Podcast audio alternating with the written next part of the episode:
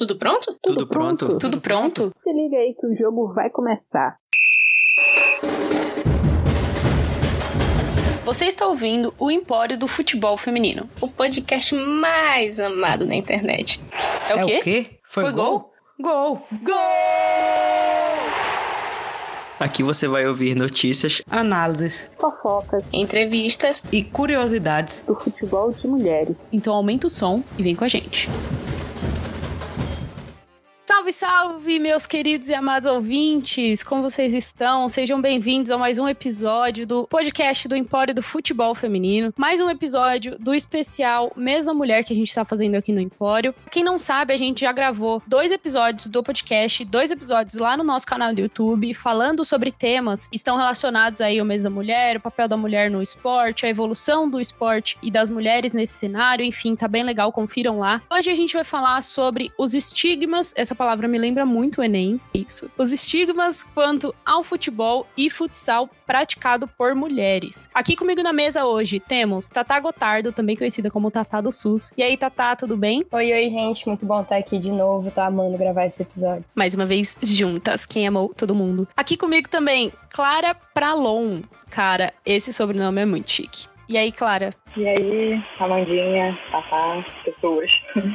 Bom, espero estar aqui contribuindo para essa pauta, já que é a primeira vez gravando na firma. E vamos que vamos. É isso aí, Clarinha fazendo sua estreia aqui no podcast, assim como a próxima convidada que eu vou falar agora, Tamires Cristine. E aí, Tamires, tudo certo? E, gente, me sinto extremamente honrada de fazer esse podcast com essa pauta importantíssima. E é nóis. Vai, Corinthians.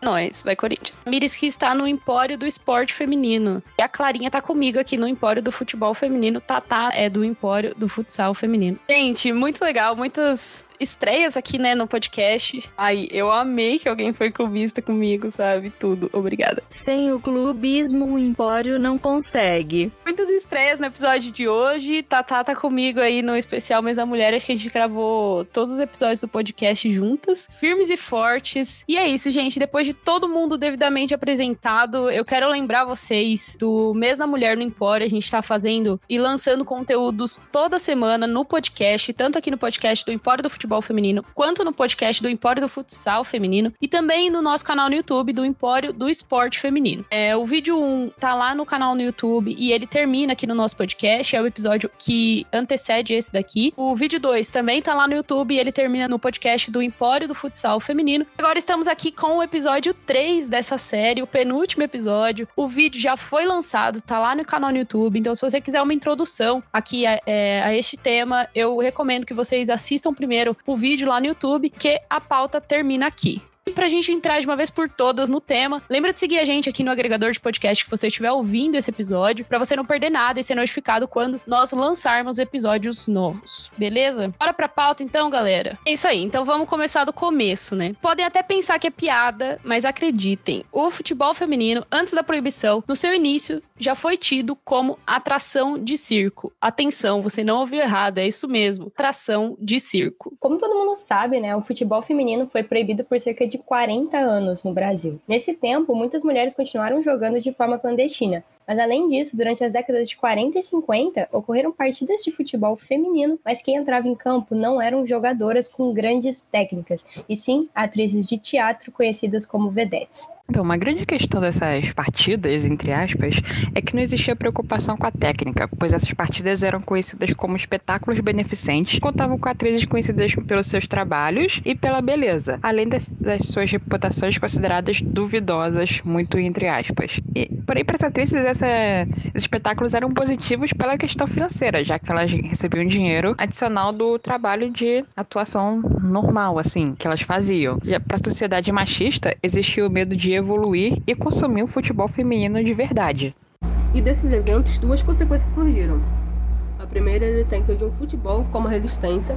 A segunda é o futebol de vez, que ganha atenção do público com a sexualização das mulheres em campo. Lembrou de alguma coisa? Pois é, sofremos consequências até os dias atuais. Isso aí, então no episódio de hoje a gente vai falar sobre os estigmas presentes na prática esportiva por mulheres. E para isso a gente viaja cada uma da sua casa, porque né, pandemia, por diversos pontos para entender de onde vem isso aí. Spoiler de todo canto, porque o machismo é estrutural. Mas tudo bem, vamos começar falando do maior canal de comunicação atualmente, a temida e adorada grande mídia. Cara, nós, nós somos bombardeados diariamente com conteúdos, o nosso cérebro, inclusive, não está nem pronto para isso, a nossa atenção é disputada 24-7 e os nossos dados também. E apesar de tudo, ainda consumimos e repetimos discursos da grande mídia. Onde?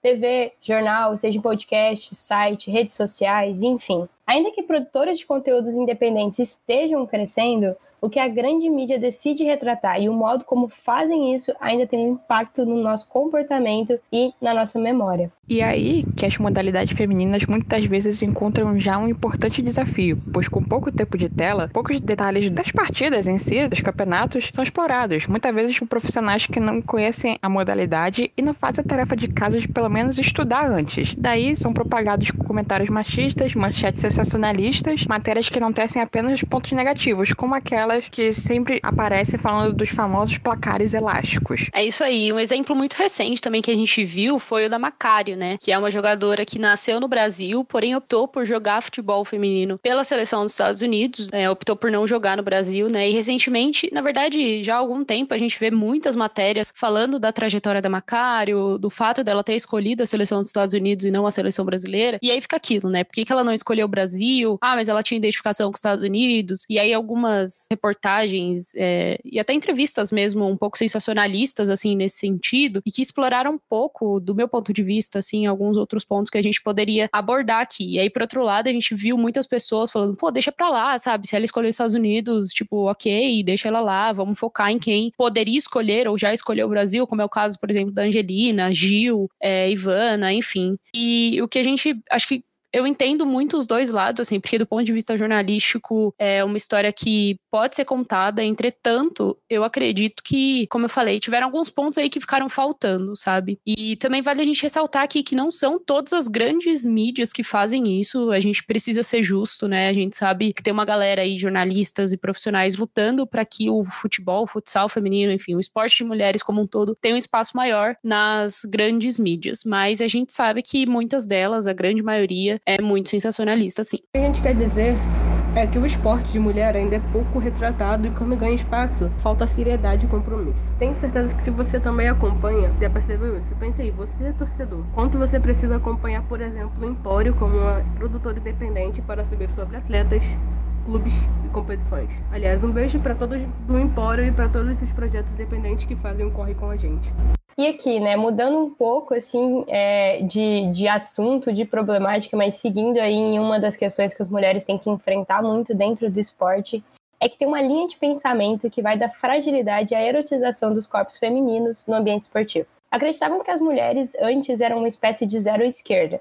E aí o papel da mulher era qual? Ser esposa, mãe, simpática, bem apresentada e ótimas companheiras para os homens competidores que vão ao mercado de trabalho, participam de reunião, se estressam e colocam a comida na mesa. A ideia de que toda mulher precisa gerar um filho ainda é uma realidade no imaginário de muita gente. Ainda somos vistas dentro dessa ideia romantizada de termos o dom, entre aspas, de gerar uma vida e de que toda mulher só será realmente realizada quando tiver filhos. Se uma mulher tem filhos e se aposenta da carreira esportiva, ela é vista como a que desistiu de tudo só para ser mãe. E se ela tem filhos e segue a carreira, aí ela é vista como uma péssima mãe, mas que tem que lidar com dupla e às vezes até tripla jornada. A gente sabe que esse cenários estão longe de serem justos com as mulheres e que alguns pensamentos precisam mudar. Mas bora falar então de atletas que são mães e estão apresentando demais nesse mundão.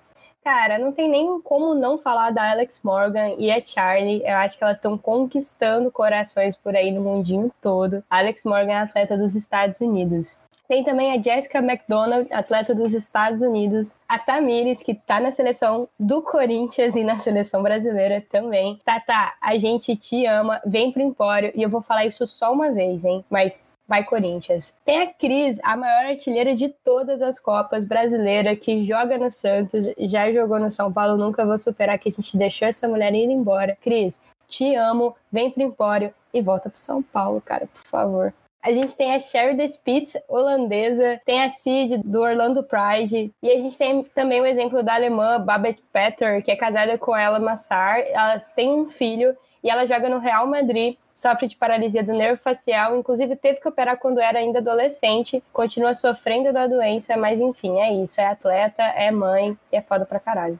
Uma das coisas positivas que aconteceu em 2020 e que a gente precisa citar é o fato da FIFA ter aprovado para 2021 uma licença maternidade de 14 semanas no mínimo para jogadoras que se tornaram mães. Além disso, eles proibiram os clubes de demitirem as atletas durante esse período. Eles também obrigaram a oferecer suporte médico após a reintegração da jogadora, obrigaram a oferecer local adequado para que a mãe retire leite ou possa até amamentar o neném, obrigaram ainda que paguem a jogadora com pelo menos dois terços do salário contratual. E também previram que, em caso de demissão pelo motivo da gravidez, o clube vai sofrer punição econômica e esportiva. Isso se torna muito importante para que as atletas possam ter uma maior estabilidade na carreira. Parabéns, FIFA, por fazer o mínimo.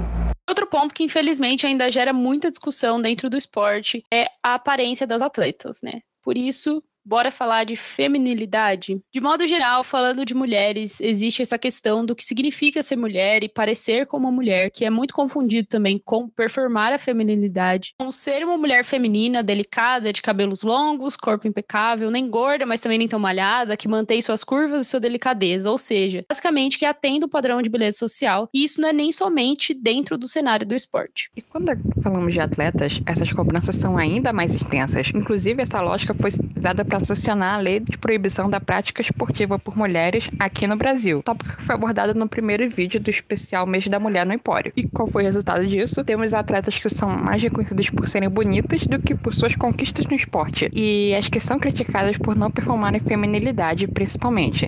Off. Isso porque a gente nem tá abordando cor da pele, daí fica mais evidente, infelizmente. O exemplo mais famoso dentro de campo, eu acredito que seja a Megan Rapinoe, ainda mais depois da Copa, onde ela esbarrou com diversos comentários sobre o seu visual. Wendy Renard também foi um exemplo, ela é francesa, também sofreu comentários racistas e críticas direcionados ao seu cabelo durante e depois da Copa do Mundo. Gadu, jogadora do Real Brasília, está em alta, também foi alvo frequente de comentários agressivos sobre o seu visual, que veio direcionado de torcidas adversárias nas redes sociais. Falar de exemplos dentro do futsal, a gente foi conversar com duas jogadoras, a Fernanda do Carmo, que joga pelo Américo Brasiliense Futsal, e a Rabisco do Telemaco Borba Futsal. E as dificuldades que elas nos contaram foram mais ou menos as mesmas. Tanto a Fê quanto a Rabisco falaram que, de modo geral, o apoio com as colegas de equipe e também com as atletas rivais sempre ocorreu. Rabisco contou ainda que se sente até privilegiada, pois sempre pôde contar com o apoio da família. Mas se tratando de torcida, ambas as jogadoras contaram que diversas diversas vezes ouviram comentários relacionados ao seu visual. Infelizmente, a realidade é que a torcida, quando quer provocar o time adversário, acaba recorrendo a frases como tira a machinha do jogo, era para ter só mulheres em quadra, por que, que tem um menino jogando? E quanto à experiência pessoal, Fernanda nos contou que em um dos clubes que participou era alvo de críticas e piadinhas vindas do técnico do clube, que chegou a dizer que ela não poderia ser muito próxima de outras jogadoras ou usar o cabelo em cores vibrantes pois as atletas da base poderiam ver e achar que aquele era um comportamento normal, quando claramente não era. Mano, na moral, olha isso. A Rabisco nos contou ainda que, na época em que jogava futebol, ela chegou a desistir de um projeto que participava por conta das críticas vindas da comissão técnica do clube, que eram direcionadas a como ela se portava e se vestia. Ela disse ainda que quando saiu do projeto, escutou do clube que ela nunca alcançaria nada na vida profissional por conta do seu visual. Na moral, gente, é inaceitável. Pois é, e outro ponto que a gente pode abordar aqui nesse tema também é a suspeição da sexualidade das atletas, que é algo que anda quase junto com as mulheres que não são, entre aspas, femininas, são as suspeições a respeito da orientação sexual das atletas. Tanto a Rabisco quanto a Fernanda nos disseram que por muitas vezes tiveram sua orientação sexual colocada em questão e sendo alvo de suspeições e até comentários homofóbicos mesmo, tudo baseado nos seus visuais. Inclusive, eu preciso contar aqui de uma experiência pessoal que eu tive Inclusive, uma vez na arquibancada de um jogo de futebol feminino, eu ouvi comentários assim também. E aí eu fiquei com medo de, tipo, prender a pessoa, porque o cara aparentemente estava muito louco, assim. Então eu só saí de perto e respirei fundo. Mas infelizmente é algo que a gente vê menos em jogos de futebol feminino, por exemplo, né, que é onde eu tenho mais experiência assim, mas a gente ainda vê, é comum que a gente ouça comentários assim. E assim, aí a gente tá falando do futebol profissional, né? Mas até dentro do próprio futebol, futebol, futsal armador, é, até falando, por exemplo, de jogos universitários, eu acho que é o tipo de ofensa mais comum quando querem ofender alguma jogadora que não performa a feminilidade, pelo menos o que eu digo de experiência pessoal, é precisamente isso. Eu já escutei muito e eu nem jogo bem. Ainda bem que, de modo geral, nas categorias femininas, atletas LGBTQIA+, são mais aceitas do que categorias masculinas. O futebol é um grande exemplo, mas infelizmente comentários homofóbicos, burburinhos e a respeito da sexualidade das atletas ainda, ainda são muito frequentes. E falando sobre sexualização de corpos femininos, a gente esbarra nesses comentários quase que diariamente dentro do esporte. Como comentado aqui antes, de modo geral, parece que as mulheres ou são criticadas pelo seu corpo ou são apenas reconhecidas pelos seus corpos. A performance da atleta fica com Deus, né? Esquecida no churrasco. E dentro dos gramados, talvez um dos exemplos mais famosos que podemos citar é ela, a mãe de Charlie Helena, a nossa querida Alex Morgan. Um outro exemplo que tem sido bastante citado ultimamente, se é que a gente pode dizer assim, é a jogadora suíça Alicia Lehmann. E se hoje, infelizmente, a gente ainda vê a erotização do corpo feminino, imagina antigamente, né? Pra vocês terem ideia, em 2001, o então projeto do Campeonato Paulista Feminino levava em consideração os aspectos físicos das jogadoras como critérios importantes para se ter um torneio, entre aspas, bonito. Aqui, abre aspas de novo. Desenvolver ações que enalteçam a beleza e a sensualidade da jogadora para atrair o público masculino. Fecha aspas, era o que constava no campeonato daquele ano. O presidente da Federação Paulista ainda reafirmou um absurdo sem tamanho. Abre aspas. Temos que mostrar uma nova roupagem no futebol feminino, que está reprimido por causa do machismo. Temos que tentar unir a imagem do futebol à feminilidade. Fecha aspas. Ele chegou a comentar isso. Vamos ter um campeonato tecnicamente bom e bonito. Pelo amor de Deus. E nessa época rolou ainda um ensaio fotográfico das jogadoras do Santos, todas de biquíni, que procurava exatamente explorar esse lado feminino para atrair o público masculino quanto torcida. E um outro caso envolvendo o Atlético Mineiro ocorreu em 2016 no lançamento do uniforme do time para aquela temporada, em que algumas mulheres desfilaram usando apenas a camisa do time e calcinha. Tipo, qual é a necessidade disso, sabe? Nenhuma.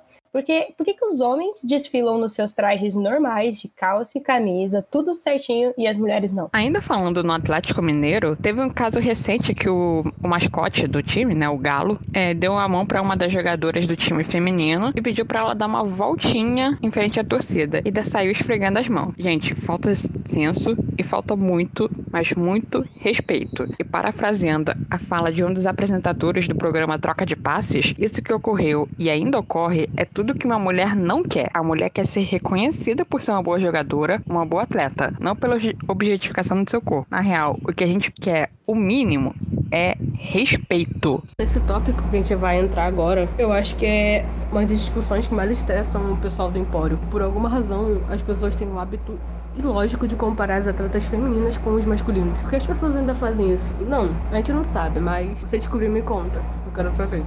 Ah, Empório, mas por que errado? O futebol e o futsal de mulheres estão em fase completamente diferentes, tanto de profissionalização e nível de alto rendimento das categorias masculinas. E para explicar isso, a gente tem que lembrar de tantos anos de proibição, quanto na latência do surgimento e dos investimentos de clubes em categorias femininas. A gente por muito tempo não teve base direta no país. E hoje, né? Embora já tenha alguns projetos de base muito bons, ainda tem muita coisa que a gente precisa melhorar. Além disso, a partir do momento que você está falando de uma categoria que só jogam homens e uma categoria que só jogam mulheres, você está falando de constituições físicas completamente diferentes. Até o padrão de lesão entre atletas homens e atletas mulheres é diferente. A mecânica em si do jogo é completamente diferente. Quem aí já viu a comparação entre Marta e Neymar? Todo mundo, infelizmente. Minha Nossa Senhora, que discussão batida, antiga e repetitiva. Por favor, parem. Toda Copa do Mundo, seja masculina ou feminina, alguém surge querendo comparar salário, conquista, título, placar e às vezes até em anos que a gente não tem Copa nenhuma, como foi o caso do Enem de 2020, que aconteceu agora em 2021, e trazia numa questão a imagem que comparava precisamente os salários e os títulos entre Marta e Neymar. Gente, isso não agrega em nada a modalidade. Muito pelo contrário, gera mais hate ainda. Eu queria deixar, né, primeiro vamos deixar claro, é, ficamos muito felizes por estarmos abordando futebol feminino e qual play, mas assim, questão muito mal feita, muito mal abordado o tema, não foi muito feliz aí na escolha. E bom, no futsal é feito um paralelo entre a Amandinha, a atual sete vezes melhor do mundo, e o Falcão, por serem ambos os nomes mais conhecidos no país e talvez até no mundo.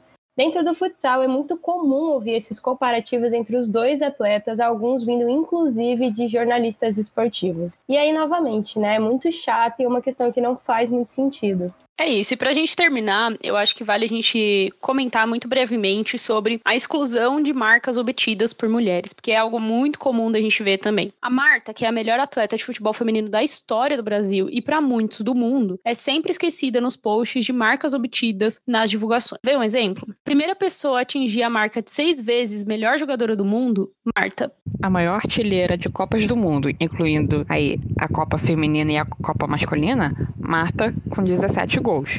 A maior artilheira da história da seleção masculina e feminina, Marta, com 118 gols. Maior artilheira olímpica? Ah, claro, a nossa queridíssima mamãe Cris. A jogadora que foi mais vezes melhor do mundo no futsal, Amandinha, foi a melhor do mundo sete vezes. Bom, gente, então é isso. Acho que a gente conseguiu passar pelos principais estigmas, assim, envolvendo a prática esportiva, né, por mulheres, principalmente no futebol e no futsal.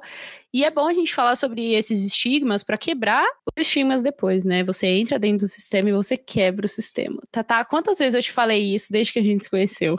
Muitas vezes. Eu, eu tô na, no mesmo objetivo também. Mas é isso, cara. A ideia é exatamente essa. A gente precisa né, entender isso tudo, reconhecer isso tudo, discutir isso e também entender de onde veio, para a gente poder quebrar isso, né? É importante. Senão a gente só vai repetir tudo igual. Mas é isso, né? É uma discussão chata no sentido de que a gente lembra muitos pontos muito tristes, né, de ainda ter que enfrentar, mas muito necessária, muito importante. Isso aí. Então eu quero agradecer você, ouvinte, que acompanhou a gente até aqui o final do episódio. Quero agradecer as meninas que participaram aqui comigo, dividindo a mesa. Foi muito legal gravar esse episódio com vocês. Um episódio muito importante, né? Então, muito obrigada, Tatá, Clarinha e Tamires. E é isso, gente. Lembrem de seguir a gente nas redes sociais. As redes sociais do Empório do Futebol estão aqui na descrição desse episódio. O vídeo que antecede essa pauta aqui do podcast também tá na descrição do episódio. Espero que vocês tenham gostado. Marquem a gente nas redes sociais aí quando vocês tiverem ouvido esse episódio Contem pra gente o que vocês acharam. E é isso, até o próximo que sai na semana que vem, primeiro no YouTube e termina lá no podcast do Empório do Futsal Feminino. Se cuidem, um beijo no coração. Vou deixar as meninas se despedirem agora. E é isso. Até mais. Valeu, galera. Muito bom estar aqui em mais um episódio com vocês. Essas pautas estão sendo muito necessárias. E aí é isso. Eu concordo aí com tudo que a Amanda falou. Lembra de marcar a gente, de conversar com a gente, dar seu feedback. Um beijo no coração. Gente, é isso. Foi, foi uma honra ter participado de, desse episódio, né? Tão importante do podcast do, do Empório, ainda mais quando a minha estreia no podcast do Empório. E é isso. A Tatá e a Amandinha, claro, como marca a gente no, nas redes sociais, conversa com a gente. Se a gente puder conversar, tamo aí. Ah, foi legal participar do, do podcast com vocês, falar sobre essa pauta extremamente importante. E é isso. É isso, galera. Valeu, um beijo.